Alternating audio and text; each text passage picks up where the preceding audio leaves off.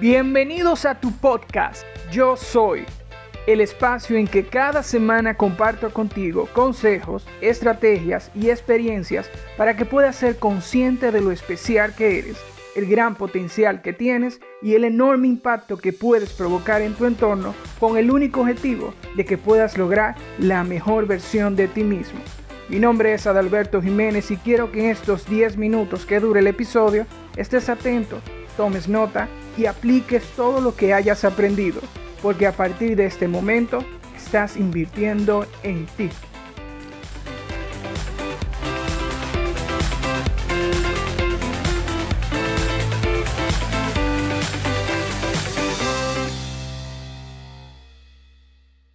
Hola a todos, bienvenidos a este nuevo episodio cargado de mucho aprendizaje y crecimiento pues hablaremos de cómo nos relacionamos con las personas que nos rodean y cómo pueden influir en nuestra forma de ser, tomando en consideración todo lo que hemos conversado en esta temporada. En este episodio, llamado Mi carta de presentación, hablaremos de la creación y socialización con nuestro entorno, máscaras y presiones sociales, influencias que nos transforman y algunos ejercicios a realizar. Sin más que agregar, damos inicio al episodio número 11.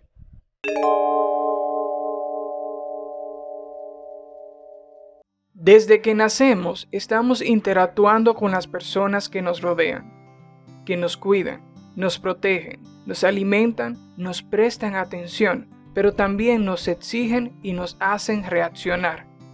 En la medida que vamos creciendo, vamos sustituyendo esas necesidades de otras maneras, que tal vez no nos damos cuenta y que en ocasiones resultan ser hasta dañinas para nosotros si no la gestionamos de manera adecuada. La creación de los diferentes círculos sociales dependerá mucho de nuestros valores y convicciones. Paréntesis. Si deseas conocer a profundidad los valores y las convicciones, puedes escuchar los episodios 6 y 7. Por ejemplo, Pedro es una persona que le apasiona los deportes extremos y por ende buscará personas que estén relacionadas con este ambiente, ya sea directo o indirectamente. El objetivo de que busquemos o nos identifiquemos con ciertos círculos influye mucho en cómo nos sentimos cuando interactuamos, cuando compartimos ideas, cuando tenemos un alto nivel de empatía y confianza, cuando cada quien aporta una pequeña cuota de disposición y sacrificio a favor de fortalecer el círculo. Esto conlleva la experiencia de vivir más momentos agradables y de aprecio en contraste con otros tipos de situaciones personales que pueden provocarnos momentos de estrés y enojo. Naciendo a partir de aquí el enganche a esos círculos sociales que son afines a nosotros.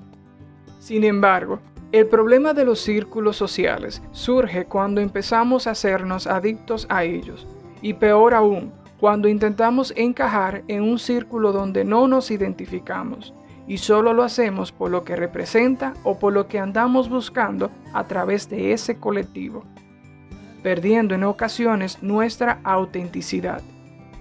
A partir de aquí empieza a surgir varias complejidades humanas, como la falta de aceptación, baja autoestima, uso de mentiras y falsas apariencias, resumiéndose en máscaras sociales y la gestión no adecuada de la presión social. Por tal motivo, con el objetivo de superar el uso de esas máscaras y gestionar mucho mejor las presiones sociales, vamos a realizar el siguiente ejercicio a través de preguntas. 1. ¿Por qué te da temor ser tú mismo? 2. ¿Qué andas buscando cuando estás en un círculo social? 3. ¿De qué forma te sientes importante? 4. ¿Cómo te sientes cuando no eres tú? 5. Además de ti, ¿a quiénes afectas con este estilo de vida? 6. Del 1 al 10. ¿Qué tanto te importa lo que piensen los demás de ti? El 1 es la menor puntuación y el 10 la máxima. 7. ¿Eres una persona abierta a las críticas? 8. ¿Cuál es la imagen que quieres proyectar y qué beneficio eso te trae? 9. ¿Consideras que debes cambiar? 10. ¿Cómo crees que debes iniciar este cambio? Los cambios al inicio siempre resultan ser muy difíciles, pero gratificantes en el futuro. Por consiguiente, si realmente deseas cambiar y estar acorde contigo mismo, te aconsejo los siguientes puntos. 1. Sé transparente donde vayas, sin importar el qué, pero dándole mucha relevancia al cómo. No mientas, todo cae por su propio peso. 2. Siéntete libre, sé tú, la vida es muy corta para vivir momentos vacíos. 3. Empieza con lo más fácil. Algún comentario que siempre has tenido pero que nunca lo has compartido por temor o plantear aquella iniciativa que es contraria a los demás. 4. La aceptación de un grupo de personas no significa que sea la aceptación de la mayoría. Defiende tus opiniones y creencias bajo el marco de respeto. Nadie tiene la verdad absoluta. 5. Empieza a creer que eres una persona ideal e importante, aun cuando no lo escuches de las personas que te rodean. La creencia en ti puede transformar la manera en que ves las cosas. Por otro lado, así como los círculos sociales resultan ser positivos para nosotros, también pueden generar ciertas influencias negativas de manera muy silente. Por ejemplo, Pedro descubrió un círculo social que se reúne cada semana para practicar los deportes extremos que tanto le gusta, y logró tener una afinidad muy buena con el grupo en poco tiempo. Sin embargo, Pedro es una persona organizada a diferencia de la mayoría del grupo deportista. Después de un año y medio, Pedro ha descuidado otras áreas de su vida, tal cual lo hacen otros miembros del grupo deportista. La moraleja de este ejemplo es que cuando tenemos mucha afinidad con un grupo social y no tenemos bien claro nuestras cualidades positivas y negativas, existe un alto riesgo que las debilidades o las malas prácticas del grupo se adhieran a mi estilo de vida. Por tanto, es de suma importancia que conozcamos bien a las personas con las que nos relacionamos y que podamos tener bien definidos nuestros aspectos personales para que podamos mantener una coherencia entre lo que somos y lo que estamos haciendo. Por tanto, les comparto algunas ideas de cómo evitar la tentación de adherir cualidades negativas externas a nosotros. 1. Debes tener bien claro quién eres 2. Hacer uso de criterios propios. 3. Aceptar y respetar a las personas que te rodean como son. 4. Aprender de las cualidades positivas de las personas y aplicarlas en ti. 5. Elige un grupo social que sea muy afín a tus objetivos personales y que te ayuden a aportar valor a tus metas y viceversa.